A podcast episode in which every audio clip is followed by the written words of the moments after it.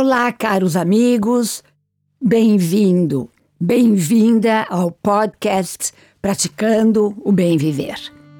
Eu sou Márcia De Luca, compartilhando semanalmente aqui episódios sobre variados temas ligados a yoga, meditação e ayurveda, como você já sabe, para inspirar você a trilhar os caminhos do bem viver.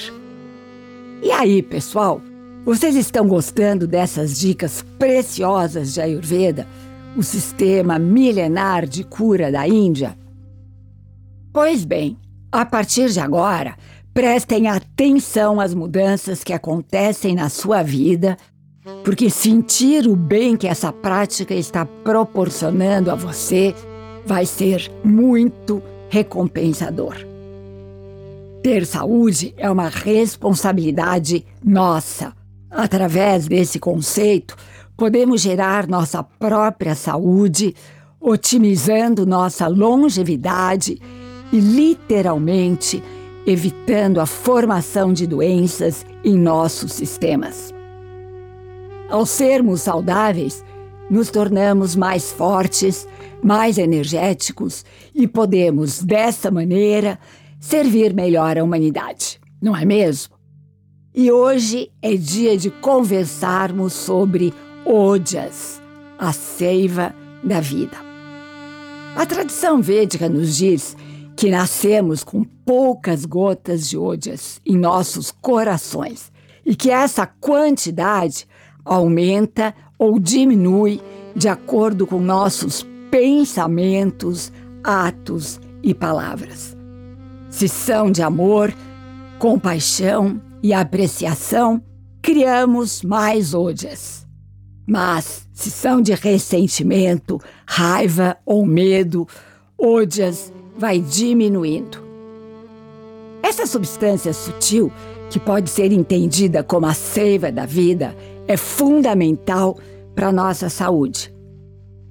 Quando temos bastante odias circulando em nosso organismo, estamos com nosso sistema imunológico, que se chama bala em sânscrito, que literalmente significa força em perfeito funcionamento, nos protegendo dessa maneira de todas as doenças.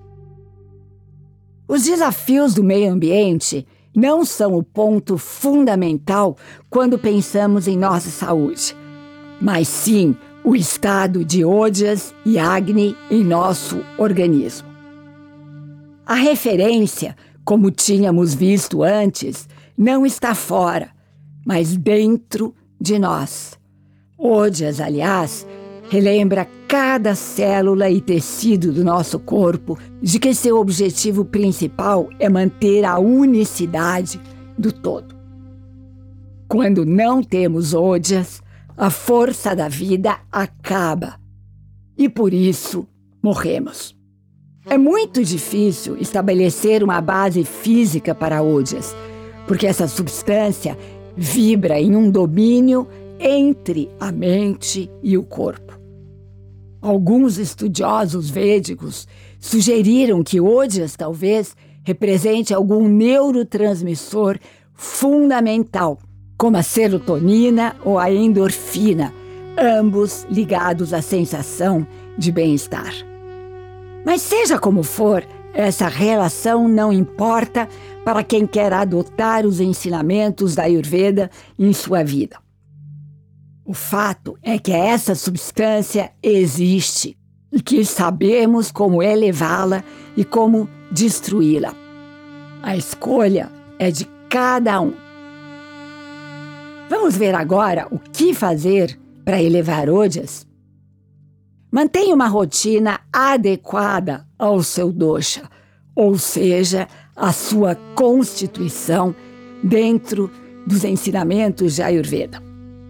Respeite seu descanso, isso é fundamental. Otimize sua qualidade de sono. Tenha equilíbrio no uso da tecnologia. Evite excessos em todos os sentidos. Abuse de alimentos oleosos e cremosos. Otimize alimentos naturais. Pratique atos de gentileza, bondade e compaixão. Pratique Bhakti Yoga, o yoga da devoção. Desenvolva e aprofunde o sentimento de devoção em seu coração. Escolha a sua divindade predileta. Saiba qual o arquétipo energético que ela representa e encontre sua maneira ideal de reverenciá-la com devoção. No meu caso, escolhi Tripura Sundari, a rainha da beleza dos três mundos: a beleza física, o equilíbrio emocional e a iluminação espiritual. Sinta um profundo amor em seu coração, acompanhado de respeito e devoção. Todo o seu ser será inundado por Ojas, a seiva da vida. Aliás, Tripura Sundari é a padroeira da comunidade do despertar e ela derrama todas suas bênçãos sobre todos nós. E aqui me despeço com a já famosa saudação indiana: o ser que habita em mim reverencia o ser que habita em você. E todos somos um só ser de pura luz. Namaskar.